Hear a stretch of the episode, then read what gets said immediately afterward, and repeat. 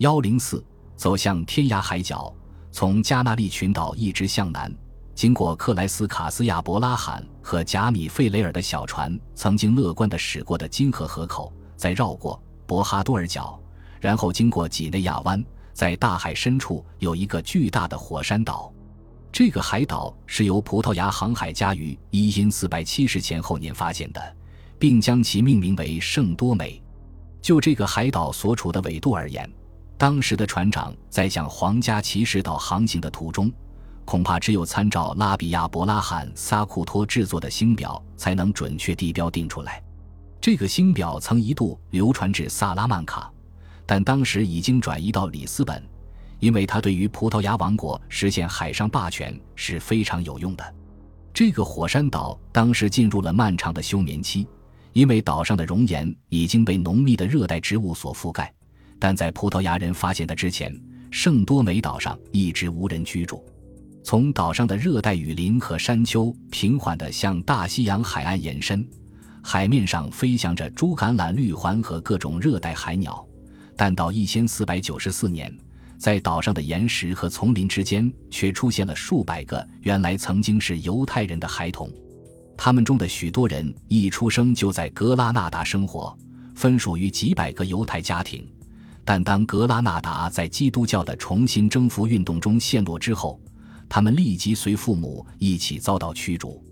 有些人加入了来自卡斯提尔王国的无家可归者的流亡人群。由于相信了国王若昂二世提供庇护的承诺而进入了葡萄牙，但这一承诺后来被证明是有条件的，完全是一个利用犹太人的大骗局。除了被葡萄牙国王选中的在经济上对王国有用的六百三十个家庭之外，其余的西班牙犹太人则必须在逗留八个月，并为其短期避难和顺利离开的特权支付一大笔费用之后，继续他们的流浪生活。由于这些犹太人在他们短暂逗留的几个月里遭到各种形式的掠夺而身无分文，他们中的大多数人根本无力支付这笔费用。于是，阮二世当时宣布，他们已经成为他的个人财产，并把他们作为奴隶分送给他的贵族。而正是由于这些犹太人有国王担保，贵族之间常年不断的纷争才得以缓和。因为尽管他们身上穿着破旧的衣服。也仍然可以用杰出的智慧把贵族们玩得团团转。国王自己也留用了许多犹太人，其中包括大量的儿童，因为一旦作为奴隶与父母分开，就可以直接把他们遣送到海外去开垦圣多美岛。在轻松地使他们皈依基督教之后，他们就会使这个海岛彻底基督教化，并与同时遣送到岛上的非洲奴隶婚配，从而制造出一个忠心的、虔诚的。富有进取精神的黑白混血人种，经过二十多年之后，就可以给予他们自由。这听起来似乎很美，但条件是他们能够活下来。他们是否能够安全抵达？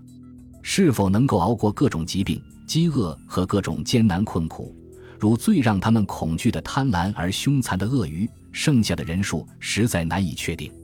一位16世纪的历史学家认为，一开始遣送时有两千人。其中有六百人后来长大成人，但这个数字似乎太大，因为当时装载他们的船只不可能太大，根本容纳不了这么多人。更何况他们当时年龄都还很小。但安全到达的肯定有几百人，并且他们的确建立了一个以种植和收获甘蔗为生存手段的微型的殖民社会，并且最后以生产可可而制造出世界上最好的巧克力而闻名于世。像马略卡岛上皈依基督教的犹太人一样，在他们的基因中同样也携带着他们祖先身上那种永远也抹不掉的染色体。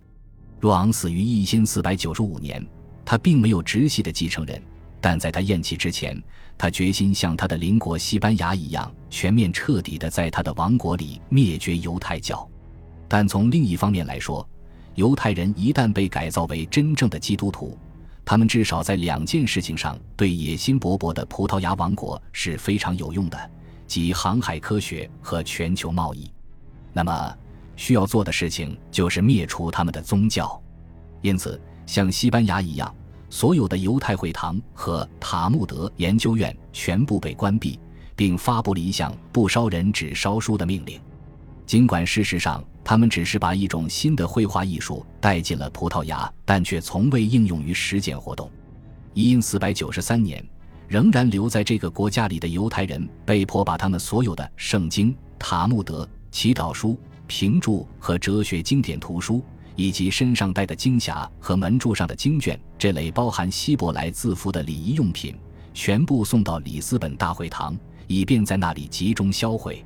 对于大量的犹太人来说，他们被允许从西班牙带出来的那些装满希伯来经典的麻袋和箱子是他们的唯一安慰，因为他们几乎已经失去了一切房屋、花园、店铺、金钱，还有故土。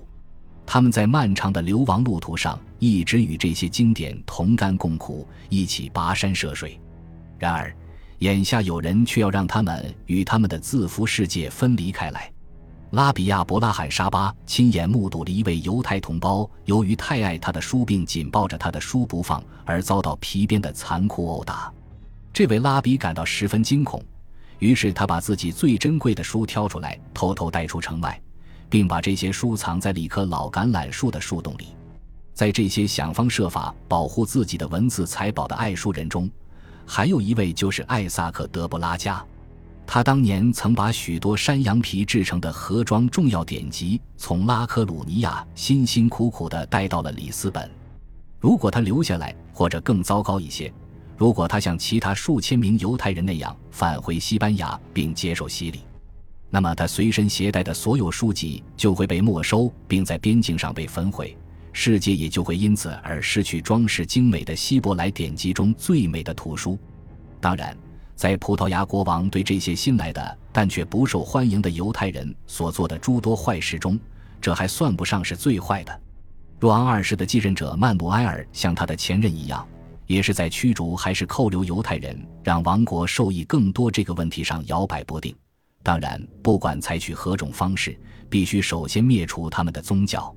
他最后的选择似乎是由王室的婚姻政治决定的。因为费迪南和伊莎贝拉以他们守寡的女儿下嫁为代价，换取了曼努埃尔将驱逐犹太人的运动扩展到整个伊比利亚半岛的决定。他们断定，不然的话，两个国家的边境将成为秘密回归犹太教的犹太人返回西班牙的通道。情况正是如此，成千上万的犹太人由于在葡萄牙已经难以生存，他们决定接受洗礼并返回西班牙。这自然是受到了西班牙王国于一四九二年十一月发布的一项附加法令的诱惑。这或许是一件令人高兴的事，但其中也为检验皈依者是否真正忠诚附加了许多敏感的条件。